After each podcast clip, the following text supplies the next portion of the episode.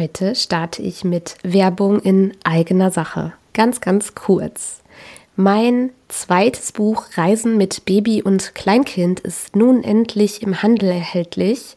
Du findest es vorwiegend bei Amazon und es geht darum, dass Eltern, die Kinder haben von 0 bis 2 Jahren, ermutigt werden, Reisen mit ihren Kindern zu machen. Oft wird es ja über die Gesellschaft eingebläut, dass Flugreisen oder lange Autoreisen mit Baby oder Kleinkind gar nicht erst möglich sind, viel zu anstrengend und sowieso alles viel zu teuer. Ich habe in den letzten viereinhalb Jahren, ich habe jetzt wirklich nachgerechnet, 13 Flugreisen mit meinen Kindern gemacht. Teilweise mit einem Kind, teilweise mit beiden Kindern. Und auch ähm, Autoreisen und ja, ich äh, berichte davon in diesem Buch. Das Buch hat zwei Teile. Der erste Teil ist wirklich komplett ähm, Reisetipps, also alles in Bezug auf ähm, Sicherheit, Wahl des Urlaubsziels, Dokumente, ähm, im, im Flugzeug selber, Boarding, lange Autofahrten, Beschäftigungsmöglichkeiten und so weiter. Und der zweite Teil des Buches enthält ja, meine Reiseberichte, eine Auswahl meiner Reiseberichte aus den letzten Jahren. Und die Besonderheit ist, dass ich da auch alles, was ich für gut befunden habe, erwähnt habe, namentlich genannt habe ähm, und auch all meine Kosten dargestellt habe, damit du mal siehst, was das denn eigentlich heißt. Meine Meinung ist nämlich, dass man besonders günstig noch reist, solange die Kinder klein sind. Erst jetzt, wo meine Kinder älter sind, wird so langsam mal teurer. Ähm, ja, und spätestens in der Schulzeit ist dann das preiswerte Reisen, je nachdem, wie man es zu heutigen Zeiten überhaupt noch nennen kann, dann endgültig vorbei. Ich setze den Link in die Show Notes und würde mich sehr freuen, wenn ich dich auch inspirieren darf damit. So, jetzt starten wir mit dem Interview mit Michaela Dück.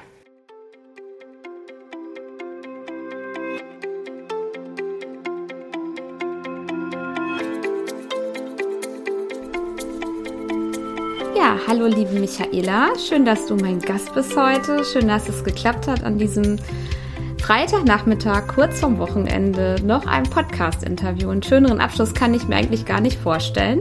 Ähm, ich möchte gern erstmal den Zuhörern erklären, woher ich dich kenne. Eigentlich kenne ich dich ja schon ein bisschen länger, als ich nämlich Anfang 21 als VA gestartet bin, habe ich mal eine Jobanzeige von dir gesehen und habe dann, ähm, ich glaube, du hast sogar ähm, als Wunsch gehabt, dass man sein Angebot oder sich selbst per Video präsentiert. Ich weiß es nicht. Auf jeden Fall habe ich mehrere Videos damals gedreht, wirklich im Kinderzimmer und habe alles verworfen, habe das auch nie abgeschickt an dich. Aber daher kenne ich dich und dann wurden mir immer mal auch Ads von dir eingespielt, also die Cookies wirken. Und ja, jetzt haben wir uns äh, persönlich kennengelernt bei ähm, bei der VA-Konferenz in Hamburg bei Sascha Feldmann, jetzt Mitte Juni. Und irgendwie saßen wir auch zufällig nebeneinander und du warst auch Speakerin und ja, so sind wir ins Gespräch gekommen. Hallo, schön, dass du da bist. Ja, hallo, danke für die Einladung, liebe Moni. Ja, stell dich mal den Hörerinnen noch einmal in deinen Worten vor, für alle, die dich noch so gar nicht kennen. Wer bist du? Was machst du? Wie viele Kinder hast du und so weiter? Also, ich bin Michaela Dück. Ich wohne mit meiner Familie. Dazu gehört mein Mann und meine beiden Kinder. Der eine ist jetzt sieben geworden und der andere ist jetzt ein Jahr und acht Monate. Wir wohnen zusammen in Rostock an der schönen Ostsee und ich bin Mentorin für Webdesign.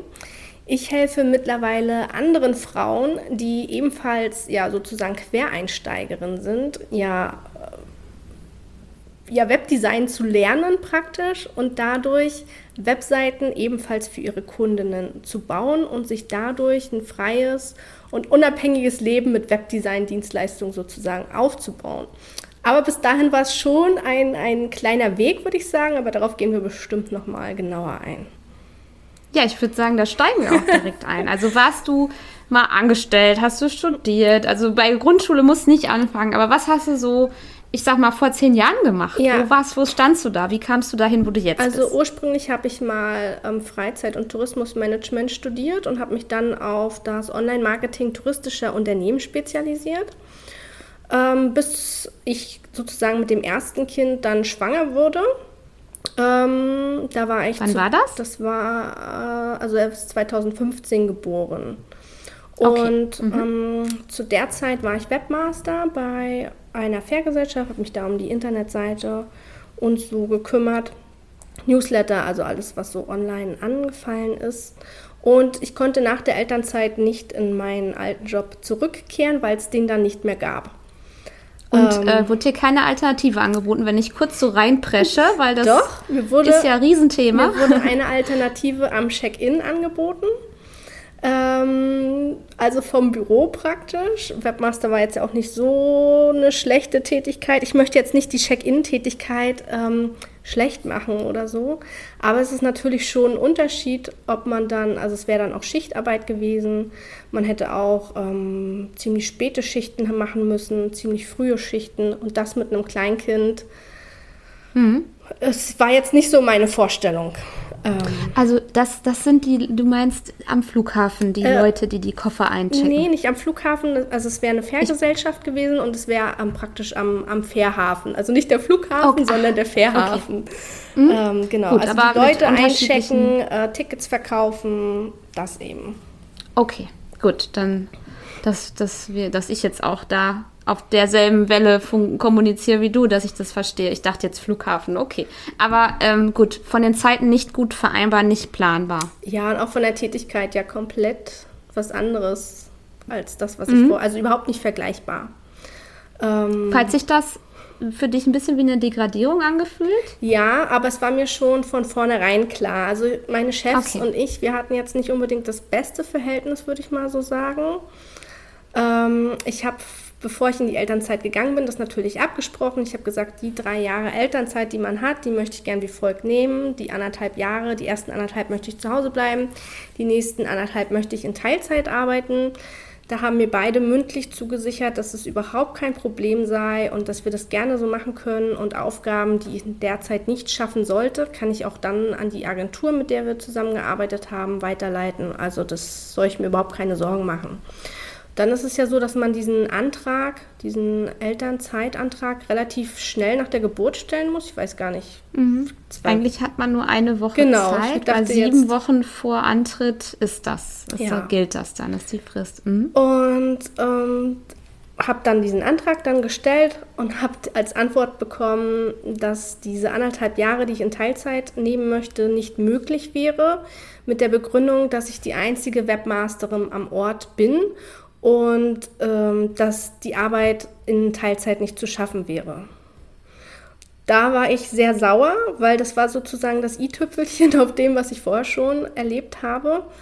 Und ich habe diesmal kurz einen Prozess gemacht und bin äh, zu Gericht gegangen, ähm, weil eben vorher, ja, also ich würde sagen, dass es nicht das erste Mal irgendwas ist, wo so gesagt wurde und dann wieder so. Und ich habe mich da ziemlich veräppelt gefühlt, wenn man da nach der Geburt steht und man hat das so geplant und dann ist das irgendwie doch alles anders.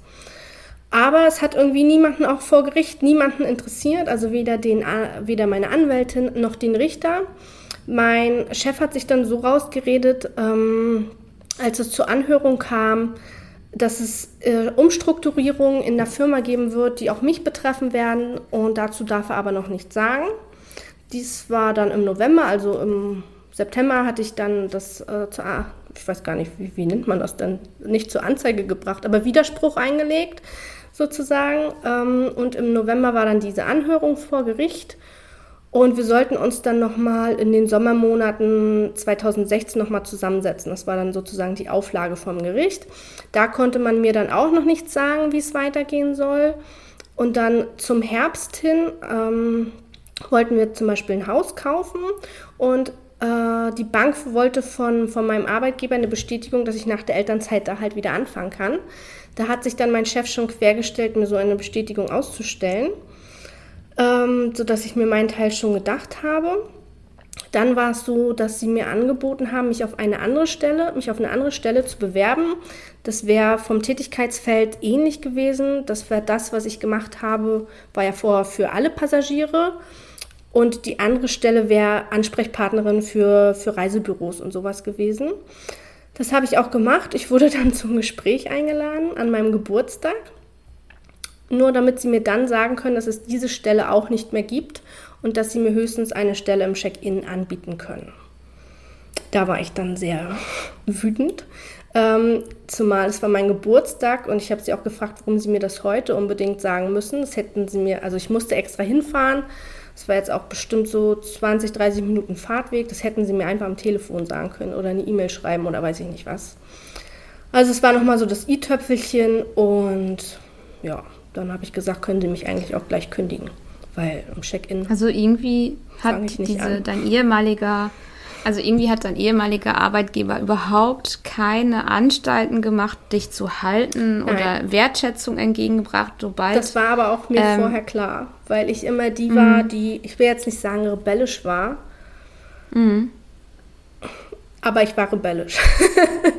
ja, sehr gut. Ich würde sagen, ich war ja. nicht unbedingt vielleicht die einfachste Mitarbeiterin. Ähm, und es war für sie. Vielleicht hast du zu viel mitgedacht. Ja, wahrscheinlich. Also das Hauptproblem war, dass ich einfach in, äh, noch einen Kollegen hatte. Wir beide haben das gleiche gemacht. Und der Kollege war aber Chefliebling. Und der durfte immer die guten Sachen machen und ich musste immer das machen, was, was er nicht machen wollte, sozusagen.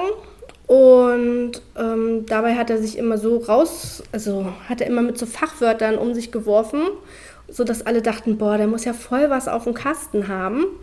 Und hatte er aber nicht. Und naja, wenn ich das dann immer so raushängen lassen habe, dann fanden die Chefs das natürlich weniger gut. Und so, glaube ich, waren sie dann ganz froh, dass sie mich über diesen Weg dann äh, ja, losgeworden sind. Und wie hast du dich gefühlt? Oh Gott, das war ganz schrecklich, weil wir hatten dann dieses Haus tatsächlich gekauft, auch ohne Bestätigung vom Arbeitgeber.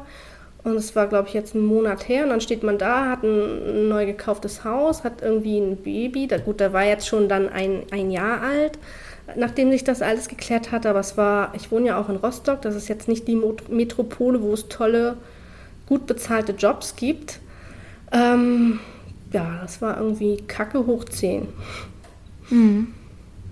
Hattest du so einen Ticken an, ja, ich will nicht sagen jetzt Existenzängste, weil du hattest ja auch noch deinen Mann und irgendwie habt ihr auch die Finanzierung genehmigt bekommen von der Bank. Aber äh, ja, das war schon dann so, schon gefragt. Ähm, also das, also es ist halt Mecklenburg-Vorpommern, das darf man sich äh, nichts vormachen. Ähm, und das war eine Stelle, die für, für Verhältnisse, für den Osten, sage ich jetzt einfach mal, ziemlich gut äh, bezahlt wurde. Mhm. Ähm, ich glaube, dass ich nichts Vergleichbares wirklich im Umkreis gefunden hätte. Und natürlich hat man dann auch erstmal so, oh Gott, wie soll das werden? Und ich wollte doch auch in Teilzeit jetzt erstmal was machen und Teilzeitstellen weiß ja. man ja, dass es die jetzt auch nicht wie Sand am Meer gibt. Hm. Ja, also es war ähm, Ich glaube schon, dass sich äh, seit, es, das war jetzt der Stand dann 2016, ne? Also wir sind jetzt gerade im Jahr 2016 im Herbst angekommen, ne? Wo du, genau. worüber du jetzt ja. erzählt hast. Genau, also äh, das ist ähm, also jetzt, ich glaube, jetzt ist ein Riesenschiff durch Corona und ähm, naja, dieses ähm, Work-Life-Balance und der Bewerbermarkt und so weiter. Aber damals war es alles gar nicht. Homeoffice war rar genau. und irgendwie Privileg, sag ich jetzt mal, für mich auch. Ne? Und ähm, ich hatte es nicht, also war es das für mich. ich hätte es auch mal gern gehabt. Und um mal, äh, als wir umgezogen sind, musste ich auch immer eine Stunde nach Hause fahren, mich ausloggen vorher, um hier die ähm, Schrankaufpacker, als wir umgezogen sind, äh, reinzulassen und dann wieder losfahren. Also warum nicht Homeoffice? Dann kann man das auch so genau. machen. Aber gut.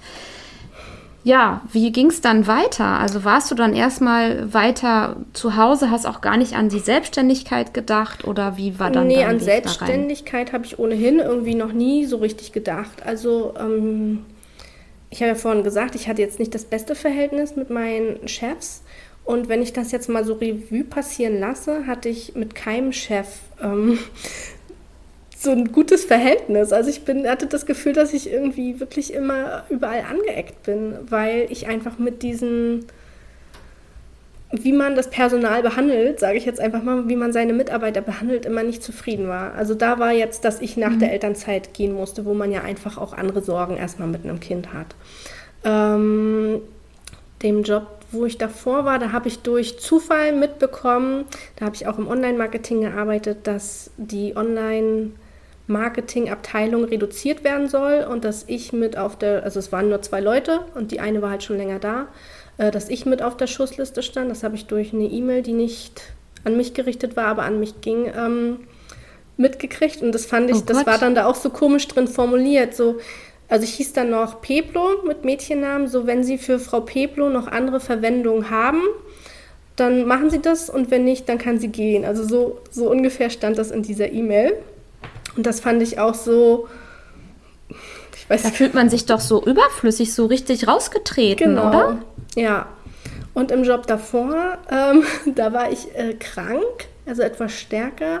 Und durch meine Kollegin habe ich ähm, mitbekommen, dass meine Chefs der Meinung waren, dass ich so und so nie wieder arbeiten könnte und dass sie auch überlegt hatten, ähm, für mich Ersatz zu suchen.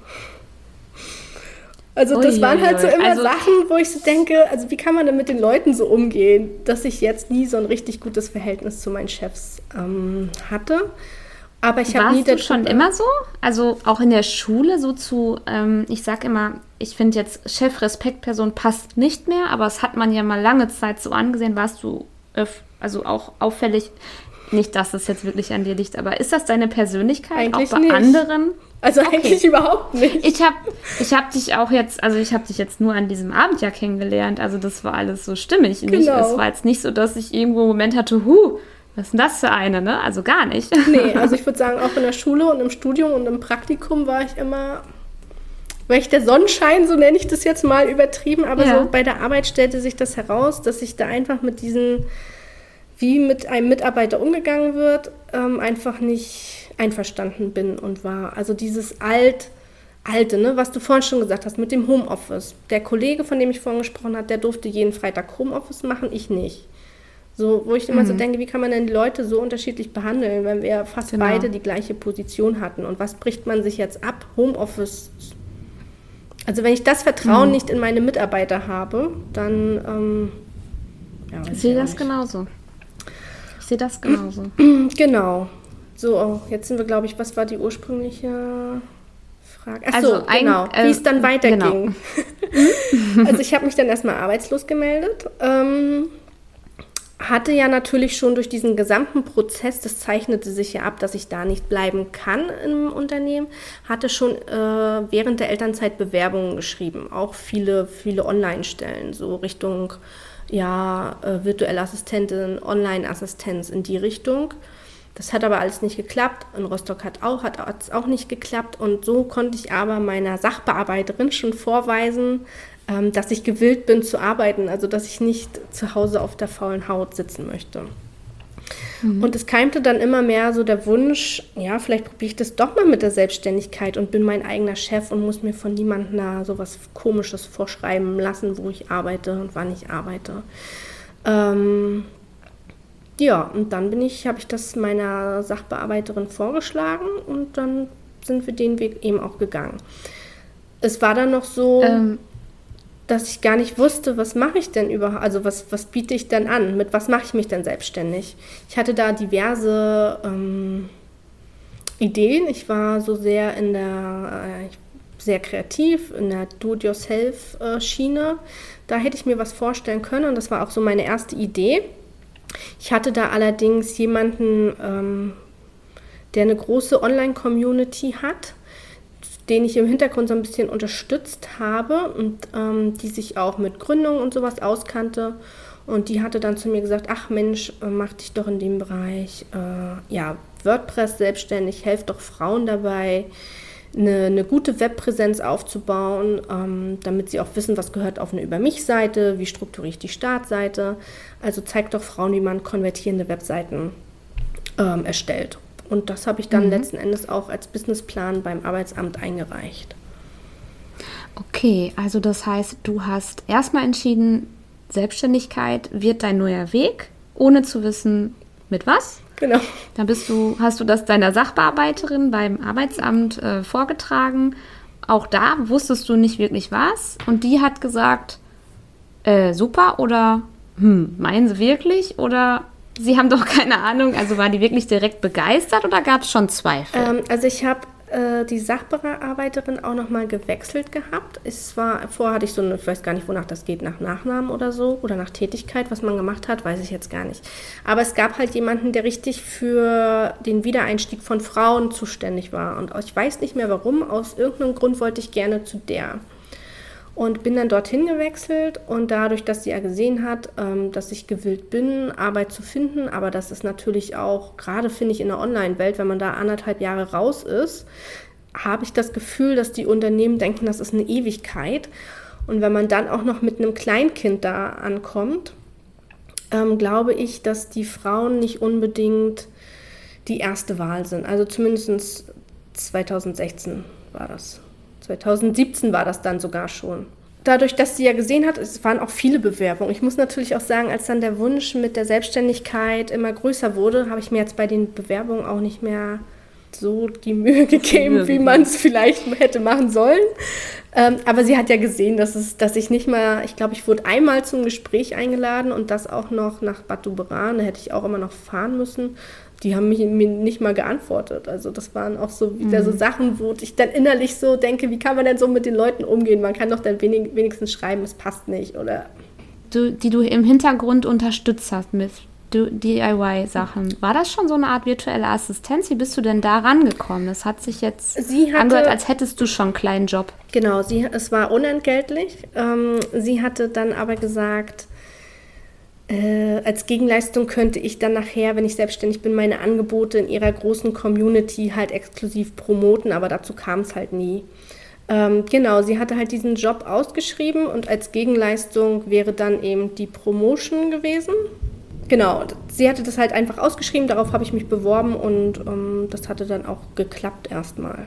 Und dann hast du die wie schon wie eine Art VA im Hintergrund unterstützt mit allem Möglichen? Genau, also es war so hauptsächlich hm? im Content-Bereich. Es ging so um Newsletter, ähm, Blogartikel, Vorbereitung von Webinaren und sowas. Freebie-Vorbereitung, okay. also sowas im, also ich bin ja auch so gegen diese unentgeltliche Unterstützung und Praktikum und alles. Ähm, da sieht man nämlich auch, was dann dabei rauskommt. Genau. Klar, ich meine, es war schon eine Chance für dich, auch vielleicht viel dadurch zu lernen. Kann wahrscheinlich, ne? aber irgendwie ist das auch, ich finde, ein Honorar ist auch eine Wertschätzung irgendwo.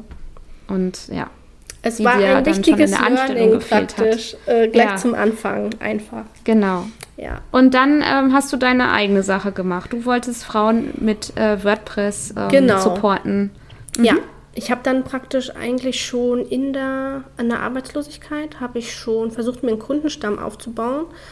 Ähm, also man muss ja irgendwie, ich hab, wollte ja diesen Gründungszuschuss beantragen und man muss ja dann eine gewisse Anzahl an arbeitslosen Geldtagen übrig haben, sodass man weiß, okay, zu dann und dann melde ich die Selbstständigkeit an. Und ähm, als dieses Datum immer näher rückte, habe ich eben versucht, mir schon erste Kunden zu suchen. Da habe ich, was weiß ich, auf Stellenanzeigen hier in der Region geguckt, habe mich darauf beworben und habe dann, hat es komischerweise mit Vorstellungsgesprächen auch geklappt, und habe dann im Gespräch gesagt, ob sie sich eben vorstellen könnten, das auf freiberuflicher Basis zu machen. Da waren die natürlich mit einverstanden. Und so habe ich dann schon angefangen, mir so erste Kunden, noch nicht punktuell wirklich das, was ich machen wollte, aber so, dass ähm, zumindest schon mal von Anfang an Geld reinkam. Mhm. Das heißt, die Kundenfindung war dann doch relativ leicht. Es war relativ leicht. Ähm, als ich dann ja arbeitslos gemeldet war, war ich auch in so einem Jobportal irgendwie vom Arbeitsamt gelistet. Da habe ich mich immer gefragt, welcher Mensch guckt da rein und sucht äh, jemanden. Aber wirklich paar Tage nachdem das da online war, hat mich ähm, eine Frau aus Rostock angerufen, die ist Vorsitzende von einem Verein und gesagt, dass sie jemanden suchen, der die Vereinsseite pflegt. Das war auch eine WordPress-Seite. Und das war jetzt keine Webseite, so wie man sie von einem Verein kennt, die so ganz schrecklich ist, sondern die war schon recht anspruchsvoll gemacht sozusagen. Ähm, und das war für mich eine gute Gelegenheit, einfach um meine Kenntnisse in WordPress. Ich hatte zwar ja vorher schon äh, durch meine Jobs äh, Berührungspunkte mit WordPress, aber noch nicht in diesem Maße. Und das war ganz gut, um einfach meine Kenntnisse weiterzubilden, weil die haben jemanden gesucht, der die Webseite dann ehrenamtlich weiter pflegt, weiter aufbaut, aktualisiert. Und da sind wir dann auch zusammengekommen. Und darüber habe ich auch meinen ersten Webseitenauftrag ähm, vermittelt bekommen. Mhm. Aha, also du, wie ich das immer wieder sage, du hast in Anführungsstrichen einfach losgelegt, du genau. hast gesucht, du hast auch tatsächlich für keine Bezahlung am Anfang gearbeitet und irgendwann warst du drin in diesem, ja. ich, du wurdest weiterempfohlen. Genau. Und halt vielleicht auch bekannter und eine ja. eigene Webseite und so weiter. Und ne, wir haben ja eben da schon drüber gesprochen, dass wir eigentlich keine Freunde sind von diesem unentgeltlichen Arbeiten. Ähm, bei diesem Ehrenamt gab es zwar diese Ehrenamtspauschale, das sind irgendwie 200 Euro im Monat. Ist natürlich besser als nichts. Aber in dem Fall war das wirklich so, dass mich das einfach in meinen Kenntnissen weitergebracht hat, weil es eben sehr anspruchsvoll war, weil die ähm, Verantwortliche, die wollte immer neue Sachen. Die wollte zum Beispiel, dass im Menü so Icons bei den Menüpunkten erscheinen. Also dass das wirklich für mich auch wie eine Art Weiterbildung war. Und in dem Fall fand ich es jetzt nicht schlimm, ähm, dass das unentgeltlich sozusagen war. Und ich habe das dann mhm. auch zwei, über zwei Jahre habe ich das dann da gemacht. Ich finde auch, es kommt auch auf die Absprache genau. drauf an. Also bei dem Verein wurde ja dann auch nicht irgendwas im Gegenzug anderes versprochen, was nicht eingehalten wurde, so wie mit der ähm, Dame davor. Darum geht es ja genau. auch, ne? Ja. Ah, okay, so. Und dann jetzt sind wir im Jahr 2017 angekommen. Genau, wir sind jetzt so Mitte 2017, da, da hatte ich mich dann äh, ja, im 1. Juni sozusagen die Selbstständigkeit angemeldet. Ja. Also ich weiß ja, du bist auf Divi spezialisiert. Wie kam genau. denn da? Also Divi ist ein WordPress-Theme. Das bedeutet, ähm, ja, erklär mal das Wort Theme. Ich genau. kann es nicht so gut erklären. Also wenn man eine WordPress-Webseite hat, besteht die Webseite praktisch aus drei Komponenten. Einmal WordPress an sich, das ist das sogenannte CMS, das Content-Management-System, das einem hilft, Bilder und Text überhaupt ins Internet zu bringen, sozusagen.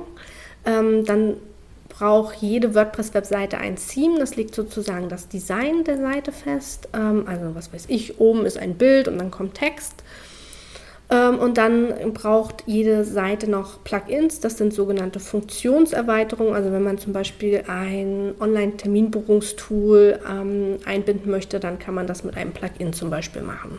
Genau, und ich mhm. habe mich dann auf Divi spezialisiert. Das war dann 2018. Ähm, denn ich habe 2000, das war Mitte 2018, denn ich habe ganz viel WordPress-Support am Anfang gemacht. Und ich bin wirklich wahnsinnig geworden, weil jede Webseite irgendwie anders war. Also jede WordPress-Webseite hatte dann ein anderes Theme und dann ähm, kamen Leute zu mir und haben gesagt, ich habe das und das Problem und sage, ja, kein Problem. Ähm, und dann guckt man rein und denkt, äh, das ist ja wieder irgendwas anderes. Woran kann denn jetzt der Fehler liegen? Und naja, jetzt ist man ja, also ich war zum Beispiel am Anfang dann auch nicht so, dass ich diese Suche nach dem Fehler in Rechnung gestellt habe, sondern einfach nur die Fehler, äh, das Beheben des Fehlers. Und es wurde mir dann irgendwann zu bunt, dass ich gesagt habe, ich spezialisiere mich jetzt auf ein Theme und biete nur noch Support zu diesem Theme an. Hm. Und ich glaube aber auch, Divi ist eins der beliebtesten WordPress-Themes, ja, das glaube ich auch. Das reicht, ne? Also genau. da ist alles irgendwie möglich und es ist auch noch besonders ich würde mal sagen, modern und schick. Genau, also, es ist ein ne? sehr also, hochwertiges Theme eben. Mhm. Das kostet um, um die 250 Dollar und es wird ständig weiterentwickelt und es hat wirklich ganz viele Funktionen und der Hauptgrund, warum ich mich eben auf dieses Theme spezialisiert habe, war, dass ich im Hintergrund schon immer äh, den Gedanken hatte, irgendwann mal Online-Workshops, Online-Kurse anzubieten. Und dann habe ich gedacht, kann ich ja nicht einen Online-Kurs haben, mit zehn verschiedenen Themes. Also es muss ja Anleitungen geben, damit jeder mitkommt und jeder das gleich umsetzen kann. Und bei Divi gibt es halt ähm, den Vorteil, dass man sich diese lebenslange Lizenz einmal kaufen kann und dort sind unendlich viele Lizenzschlüssel enthalten. Und dann dachte ich, das ist ja ziemlich schlau. Dann mache ich einfach einen Online-Kurs und kann jedem Online-Kurs-Teilnehmer einen Lizenzschlüssel mitgeben. Und schon mhm. haben wir das Problem mit diesen unterschiedlichen Themes gelöst. Ja, ich habe auch die Lifetime-Lizenz für, aber jetzt für privat, für verschiedene Webseiten. Ich finde, nachdem ich auch mit verschiedenen Themes irgendwie verzweifelt bin und immer gesehen habe, boah, bei denen sieht das so schön aus, wie kann ich das selber machen? Und bei meinem Theme meistens sogar die kostenlosen war es einfach gar nicht möglich oder ich musste Plugins dazu suchen. Habe ich mir ähm, letztes Jahr habe ich das Geld investiert und Divi und fertig. Genau.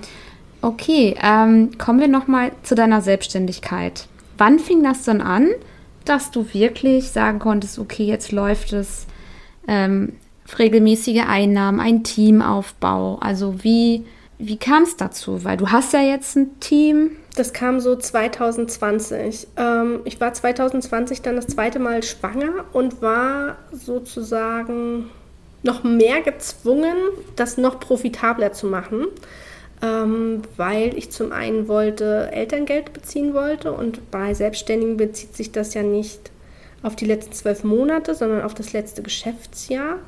Und ich wollte unbedingt, dass dann 2020 dieses Jahr ähm, wird, was man zur Berechnung heranzieht. du hast ähm, dich also schon gut vorbereitet, auch auf das zweite Kind finanziell. Das ist schon mal wichtig. Ja, ne? Und genau. Also das wissen wir viele nicht. Und dann mhm. ähm, wollte ich, habe ich zu meinem Mann von Anfang an gesagt, also nachdem ja die Elternzeit letztes Mal so ja schon gescheitert ist, würde ich sagen, weil man macht sich natürlich auch während der Elternzeit immer Gedanken, was wird denn jetzt und warum melden die sich nicht? Und ähm, habe ich gesagt, ich möchte jetzt nicht das, was ich mir aufgebaut habe, durch die Elternzeit praktisch, ähm, dass das wieder den Bach runtergeht und ich wieder bei Null mhm. anfangen muss. Ähm, sodass von Anfang an klar war, wenn wir noch ein Kind bekommen, dass wir uns die Elternzeit aufteilen. Und ich hatte dann auch relativ ähm, am Anfang äh, mir jemanden gesucht, der mich vertreten kann für die Zeit, ähm, wenn ich dann in der Elternzeit praktisch bin. Genau, mhm. und das war 2020. Okay, also das heißt, du hast dann 2020, sollte das Jahr der Grund, also der Bemessungszeitraum für das Elterngeld vom zweiten Kind werden, so nennt man das ja, was die Elterngeldstelle sich anschaut und sagt, okay, daran wird das Elterngeld jetzt äh, bemessen. Das heißt, du hast äh, Umsatz, Umsatz, Umsatz beziehungsweise Gewinn. Darauf hast du den Fokus gelegt und auf ein Team, auf eine Teamkollegin genau. erstmal, ne? Ja. Richtig. Gut, und ähm, hast du auch davor, hast du, wie ich das verstanden habe, oft äh, deine Dienstleistung verkauft, also deine Zeit verkauft.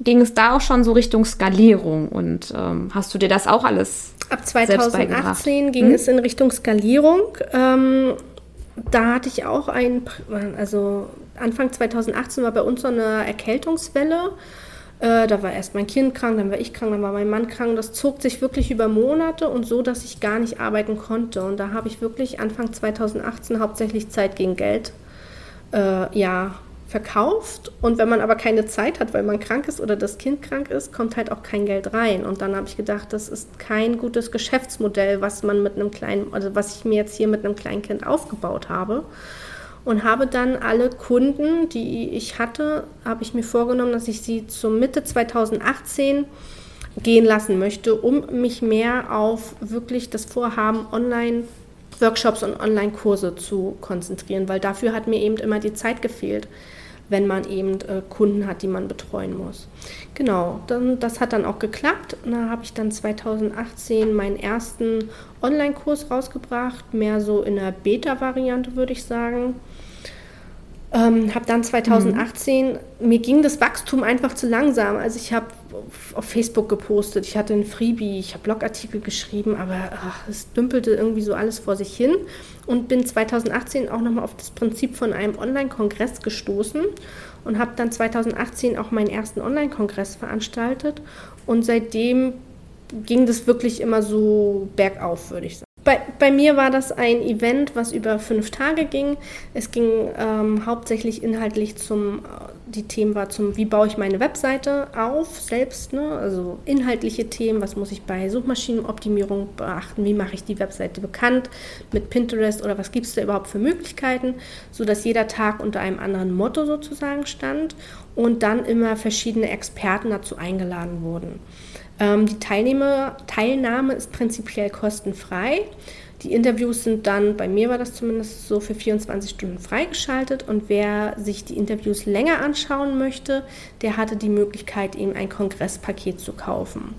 Und so konnte ich praktisch drei Fliegen mit einer Klappe schlagen. Also ich konnte ähm, Umsatz generieren, ich wurde bekannter und ich konnte mich äh, mit Experten vernetzen und in, in dem Bereich auch als Expertin etablieren. Ähm, mhm. Und das war ein Konzept, was ich äh, fortgeführt habe bis 2020. Genau. Eigentlich war für dieses Jahr mhm. auch ein Kongress noch geplant, aber das werde ich zeittechnisch nicht ähm, schaffen, sodass ich das auf nächstes Jahr wieder verschiebe. Also ein wahrer Reichweiten- und Umsatzboost, Genau, kann man sagen. ja. Mit dem Vorteil noch zu Netzwerken. Genau. Um sich kennenzulernen. Ja. Wie bist du da drauf gekommen? Hast du das bei den Amerikanern Genau, ich abgeschaut? das oder? irgendwie, ich weiß gar nicht mehr wodurch, aber ich muss irgendwas gegoogelt haben und habe dann eine Amerikanerin äh, gesehen, äh, die eben von diesem Konzept sprach und da dachte ich, das ist ja so cool, ähm, das will ich auch mal ausprobieren. Das war also, also der, ähm, ja, der Shift. Genau, Ja. das war der Shift Und- eigentlich.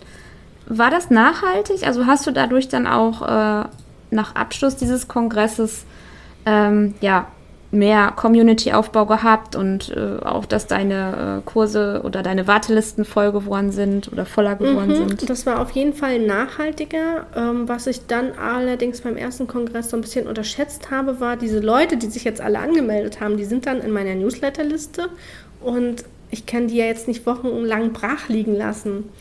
Ähm, also, dass man die sozusagen dann nach dem Kongress auch noch weiterhin mit äh, wertvollem Content sozusagen bei Laune hält. Das habe ich jetzt beim ersten Kongress, glaube ich, nicht so gut gemacht. Aber es war trotzdem nachhaltig. Ähm, wenn ich mal so auf meine Kundenliste gucke, dann kann ich ziemlich gut ähm, nachvollziehen, woher die gekommen sind. Und viele sind tatsächlich von diesen Kongressen, kommen von diesen Kongressen in irgendeiner Form. Also ich habe mich, ähm, du hattest das erzählt da bei, beim, als Speakerin bei Sascha, ähm, dass du Kongresse machst zumindest. Du hast ja überwiegend über die Webseite gesprochen, da komme ich gleich noch drauf. Ähm, ich habe dann auf der Zugfahrt von Hamburg nach Hause tatsächlich mir ein paar Podcasts zu diesem Thema angehört. Also Online Summit heißt das ja auch. Ist auch ein Name zum Beispiel. Und ähm, es ist wahnsinnig viel Zeit, das zu organisieren Ja, oder? es ist viel es Zeit. ist aufwendig. Man, man steckt sehr viel rein. Und ich habe mich auch mit ein paar Leuten ausgetauscht darüber aus meiner Online-Business-Bubble, was, ne, also hatte schon so die ersten Ideen. Ähm, und dann war da die Rückmeldung, ja, ich habe an sowas schon mal teilgenommen, aber es gab zu viele in den letzten Jahren. Ich weiß nicht, ob das heute noch ein gutes, ähm, gutes, äh, gute Strategie ist. Was sagst du dazu? Äh, das ist ein spannendes Thema, weil also letztes Jahr, also 2021, als ich dann so nach der Geburt mit Hormonen vielleicht noch voll war, habe ich mir überlegt, äh, eigentlich würde ich meinen Fokus gerne nur noch auf Online-Kongresse legen, denn nachdem ich meinen ersten Online-Kongress sozusagen veranstaltet habe, wurde ich auch von anderen angefragt, ob ich das nicht mit denen zusammen organisieren könnte. Und das hat mir halt so viel Spaß gemacht, sodass ich letztes Jahr überlegt habe, dass ich den Fokus darauf legen würde. Gern oder legen wollen würde, falls das richtig ist. Ähm, habe aber schon bei Kunden gesehen ähm, oder festgestellt, dass so diese Nachfrage, dass die Leute so ein bisschen online müde sind sozusagen.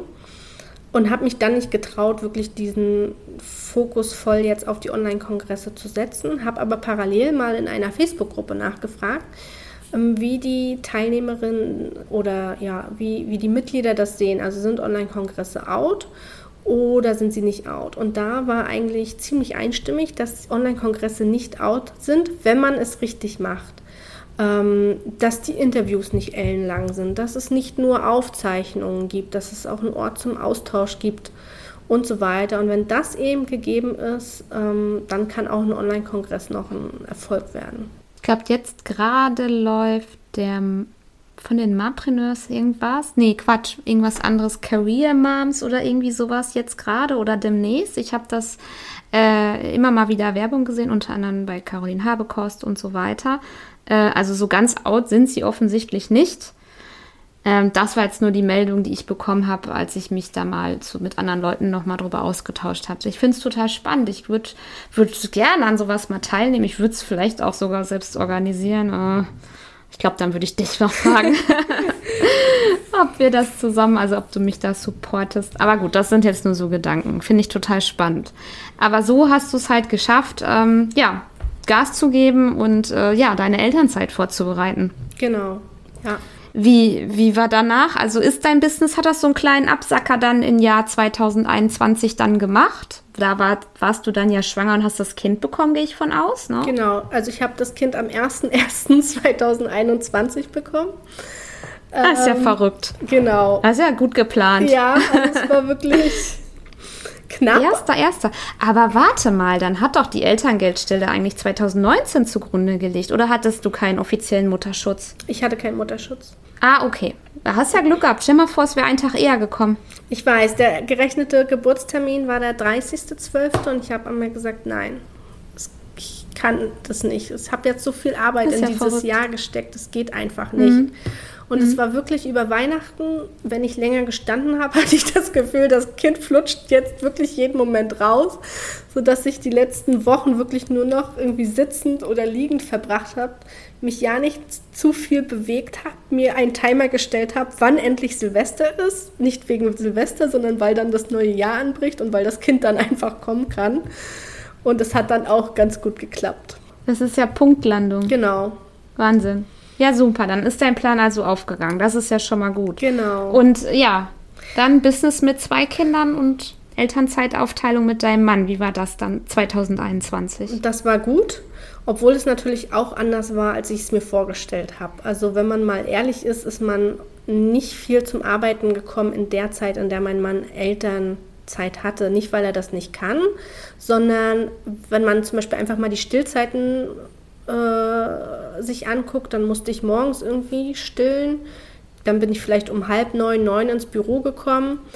Dann war aber um elf schon die nächste Stillzeit. Dann gab es um zwölf Mittag, also dann nochmal wieder ins Büro zu gehen, machte keinen Sinn. Dann hat man ja auch im Kindergarten nicht mehr den Anspruch auf den Vollzeitplatz, sondern nur noch einen Teilzeitplatz. Dann musste mein Sohn abgeholt werden. Das war dann in der Schlafenszeit des Kleinen. Das ist ja dann auch Quatsch, ihn wach zu machen, sondern äh, hat ist einer zu Hause geblieben, der andere hat dann den Großen abgeholt. Und wenn man dann halb drei oder so wieder zu Hause war, dann bin ich auch nicht nochmal ins Büro gegangen, weil dann, weiß ich nicht, um vier oder so eh die nächste Stillzeit war. Sodass das immer alles sehr mhm. gestückelt war.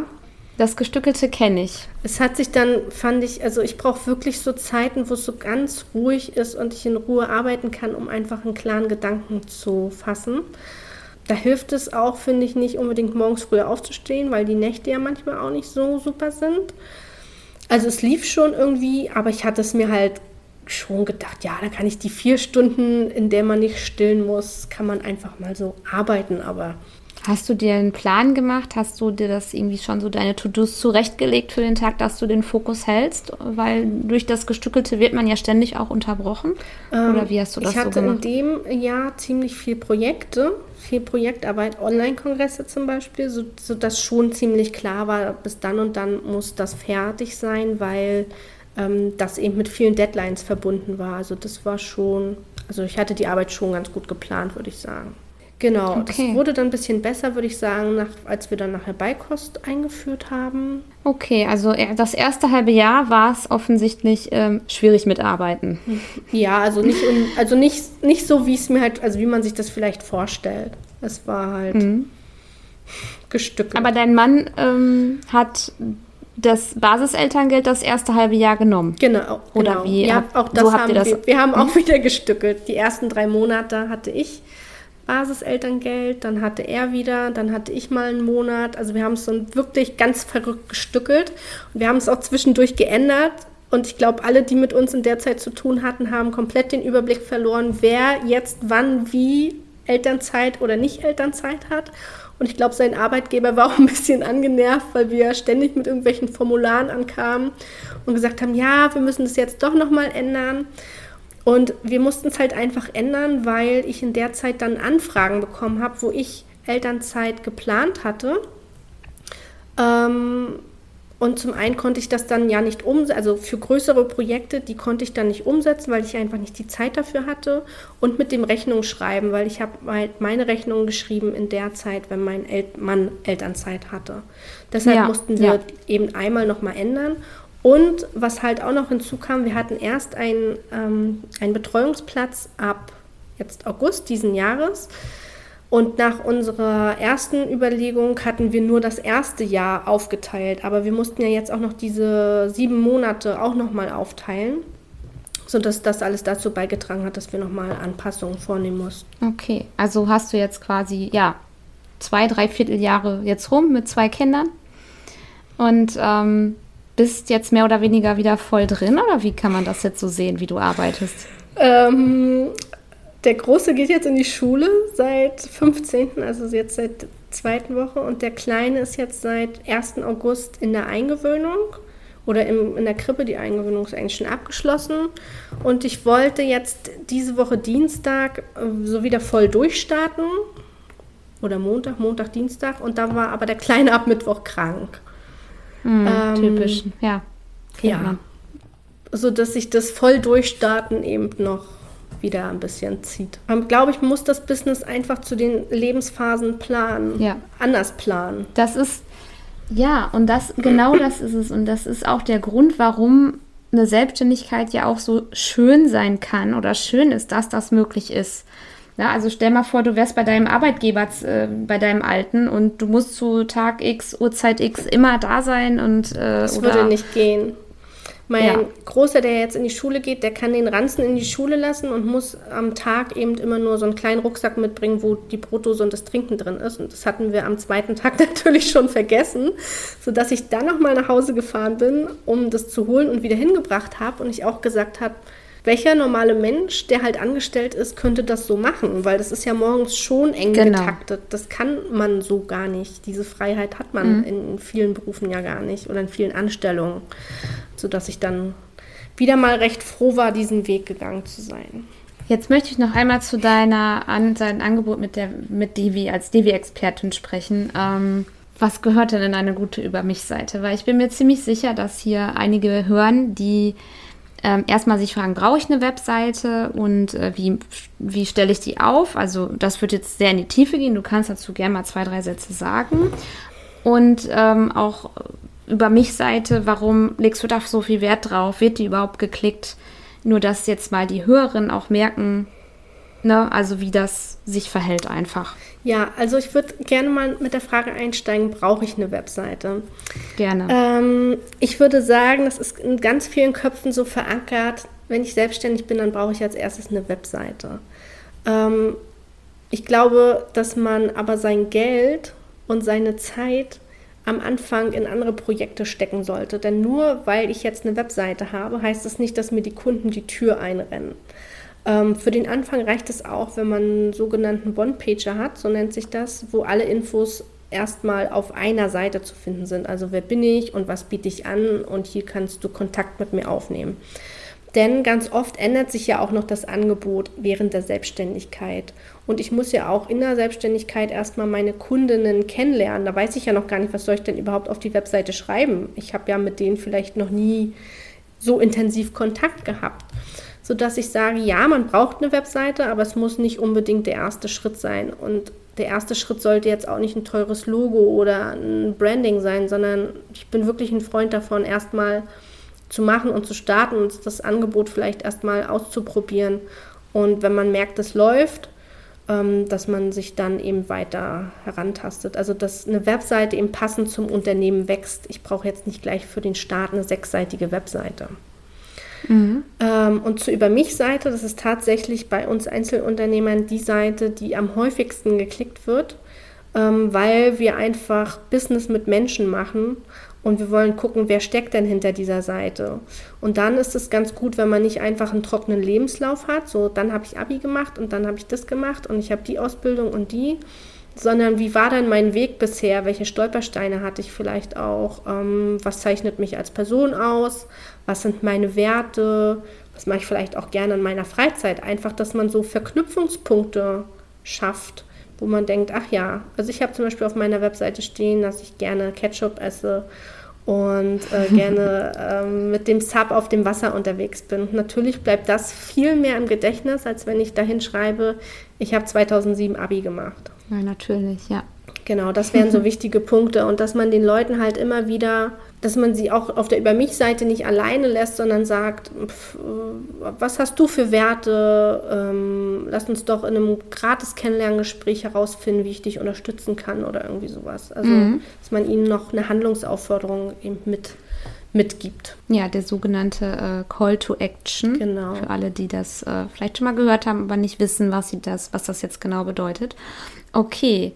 Und ähm, ja, wie hilfst du dann den Leuten? Also wenn jetzt jemand sagt, hey, ich brauche eine Webseite, die Michaela macht das oder machst du das gar nicht? Also du bietest Online-Kurse an, richtig? Ja.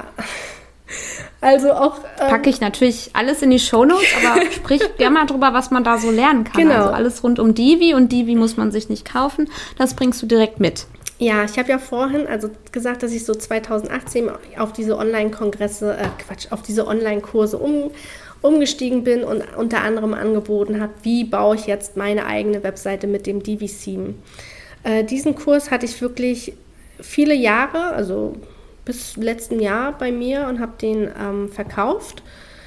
Ähm, hatte aber schon seit 2019 immer mal wieder die Idee, anderen Frauen, die auch gerne Webdesign beruflich anbieten möchten, die das aber auch nicht gelernt haben, so Grundlagen mit an die Hand zu geben, wie können sie jetzt Kundenwebseiten erstellen.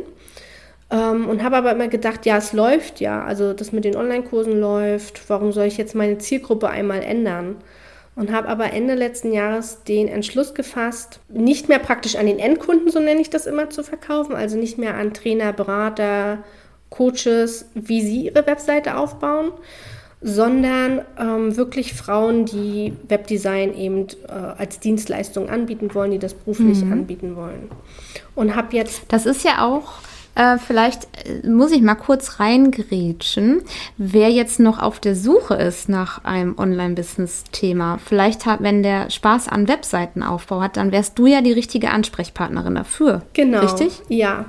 Also okay ähm, wer da wirklich Lust drauf hat, äh, ich hatte auch mal eine Anfrage, ähm, ich hatte mal eine Anfrage, ich habe schon so viele Dinge ausprobiert, woher weiß ich denn, ob mir das wirklich gefällt? Ähm, da würde ich dann immer sagen, okay, wenn man so ein äh, Scanner-Typ ist, so nenne ich das jetzt einfach mal, und viele Interessen hat, ist natürlich auch die Möglichkeit, ja. das einfach mal bei einem die Webdesigner anzufragen und zu fragen, Mensch, kann ich die vielleicht mal über die Schulter gucken oder äh, wie läuft denn das überhaupt so ab? Das ist natürlich eine Möglichkeit, einfach mal so zu starten, wenn man noch gar nicht weiß, ich will zwar ein eigenes Business, aber was soll es denn werden?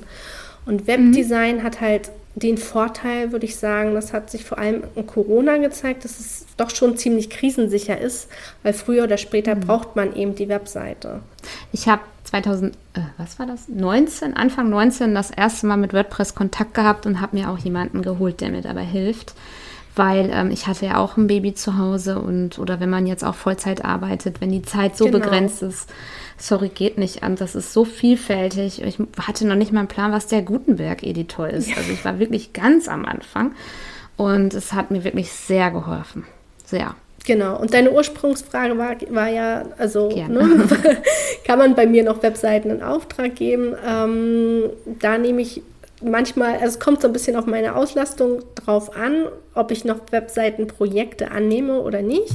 Am besten einfach mal nachfragen, wenn man da ähm, Bedarf hat.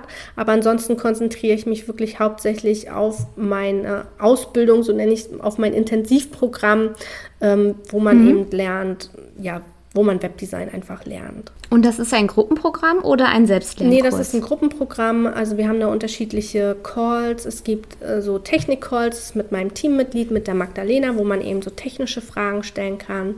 Es gibt ein Forum, weil wenn man eine Frage hat, will man die ja in der Regel auch sofort loswerden. Da antworten wir dann auch innerhalb von 24 Stunden. Mm, es gibt Coworkings, einfach, dass man in die Umsetzung kommt. Denn es hilft ja nicht, zu lesen, was auf eine Über mich-Seite kommt, sondern ähm, man sollte das dann schon einmal umsetzen. Ähm, und es hilft dann einfach, wenn man sich praktisch verabredet und den Druck hat, ach, ich habe jetzt der Michaela gesagt, dass ich komme, ähm, jetzt komme ich lieber, bevor ich meinen Kühlschrank putze. Ähm, und wir haben auch noch so Strategie-Calls, wo man eben alle Fragen stellen kann, die über die Technik und sowas hinausgeht. Also was weiß ich, wie sichere ich meine Designs ab oder wie starte ich jetzt oder ich habe jetzt eine Kundin, wie gehe ich mit der um. Also in den Strategie-Calls geht es halt hauptsächlich, wie baue ich das Business jetzt tatsächlich auf. Okay. Und im E-Mail-Marketing, also das, du hast ja auch erzählt, du hast ja mal Newsletter und so gemacht, das machst du aber so gar nicht. Oder machst du die wie mit, also Landingpage bauen oder solche Geschichten? Gibt's das, also hast du das gemacht? Bietest, lernt man das auch bei dir? Das lernt man auch. In so einem Kurs gibt es auch ein Modul, wie ich jetzt ähm, die Webseite mit einem mhm. Newsletter verbinde, okay. wie ich den Newsletter halt aufbaue sozusagen. Das ähm, lernt man auch. Ja, dann würde ich jetzt einmal die obligatorische letzte Frage stellen. Ich weiß gar nicht, ob du das weißt. Ich äh, stelle ja immer drei, also frage ja immer nach drei Tipps am Ende.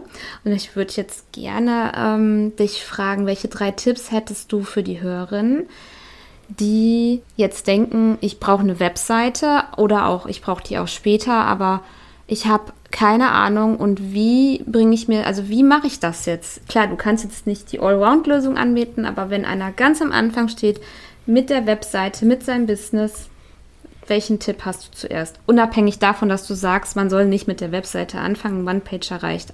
Welche anderen drei Tipps hättest du? genau. Ähm, ja, dass man sich am Anfang überlegt, für wen möchte ich die Webseite überhaupt aufbauen, also wen möchte ich ansprechen und dann als nächstes sich überlegt, was ist das Ziel von meiner Webseite und da auch ein bisschen vorausdenkt. Also nicht nur überlegt, was möchte ich heute erreichen, sondern vielleicht auch in fünf Jahren, wenn man sich zum, wenn man vielleicht Fotografin ist und überlegt, ähm, in fünf Jahren eigenen Photoshop online zu haben. Ähm, dass man das einfach mal aufschreibt, denn davon ist nachher abhängig, welches Tool man zur Umsetzung nimmt.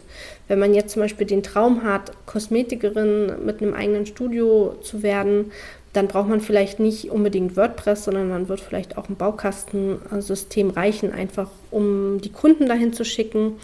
Ähm, ja, aber das wären so die ersten zwei Schritte, also Zielgruppe, das Ziel und dann sich auch mal so schöne Sachen vornimmt, wie ähm, welche Farben und Schriften finde ich dann überhaupt gut, was soll dann da auf meiner Webseite kommen. Denn egal, ob ich jetzt die Webseite selbst mache oder ob ich damit zum Webdesigner gehe, der braucht ja auch in irgendeiner Form Input. Ja, der muss ja auch wissen, wer ist die Zielgruppe, ähm, was sind für Werte. Einfach mal mit so rudimentären Sachen, die auch fürs Business an sich wichtig ist, sich einmal damit auseinanderzusetzen, das einmal auf aufzuschreiben, dass man ähm, so ein kleines Booklet hat, den möchte ich ansprechen, das ist das Ziel, das sind meine Werte, das soll die Webseite ausstrahlen und sich dann eben überlegt, traue ich mir das zu, mir das mhm. selbst, mhm. also das selbst umzusetzen oder beauftrage ich da jemanden mit. Aber nicht direkt gleich irgendwie loszugehen und zu sagen, hier hast du mein Geld, äh, ich brauche jetzt eine Webseite, sondern sich wirklich so ein paar Vorüberlegungen ähm, macht. Ja, irgendwas braucht, wie du schon sagtest, also der Dienstleister, der Webdesigner braucht schon Infos. Der kann dir ja nicht die Farben oder was genau. abnehmen. Ne? Ja. Das stimmt schon. Ich finde aber auch, mit Divi hat man da ein sehr intuitives Theme parat. Nur es hat, hat, versteckt noch viel, viel mehr Leistung und wenn man sich damit nicht beschäftigt, dann kommt man da nicht drauf. Oder wenn man kein, wenn man nicht jemanden hat, der einem das zeigt wenn man so, also wenn ich jetzt so Divi sehe das erste Mal, dann ist vieles schon intuitiv, ne, mit diesem Drop und Drag und so weiter. Aber da geht noch mehr und auch so, wie man das dann hinterher äh, braucht. Es genau. sind halt einfach manchmal so kleine Sachen. Ich hatte zum Beispiel mal eine Kundin, die hatte überhaupt keine Call to Actions auf der Webseite. Aber woher soll man das auch wissen, dass man Handlungsaufforderungen braucht und am besten jetzt nicht zehn verschiedene, sondern auf eine konkrete Handlung einfach ähm, pro Seite, also jede Seite auf eine konkrete Handlung ausrichtet. Einfach so kleine Sachen. Ja, vielen Dank, liebe Michaela. Das war, oh, ja, also auch da kann ich jetzt wieder sagen, ich hätte noch viele an, weitere Fragen, aber ich habe immer so das Ziel, unter einer Stunde zu bleiben. auch wenn äh, manche hier in Etappen hören, möchte ich ja nicht, ähm, ja, unsere Mamas zu lange aufhalten. Ich äh, danke dir, dass du bei mir warst. Ja, ich äh, freue mich sehr und wir bleiben auf jeden Fall in Kontakt. Und wenn ihr ähm, euch einfach mal Michaelas Webseite anschaut, das kann ich sehr empfehlen. Äh, da seht ihr auch was schönes Branding und die Über mich-Seite natürlich, ähm, was sie da so über sich verrät. Und natürlich packe ich auch ähm, deinen, ähm, dein Gruppenprogramm und dein Angebot auch mit in die Show Notes. Genau. Ja, sehr gerne. Also, falls ihr irgendwelche Fragen zum Thema Webseite habt oder auch Tools oder was auch immer, dann meldet euch sehr gerne bei mir. Super. Ja, vielen Dank, dass du da warst. Tschüss. Danke. Tschüss.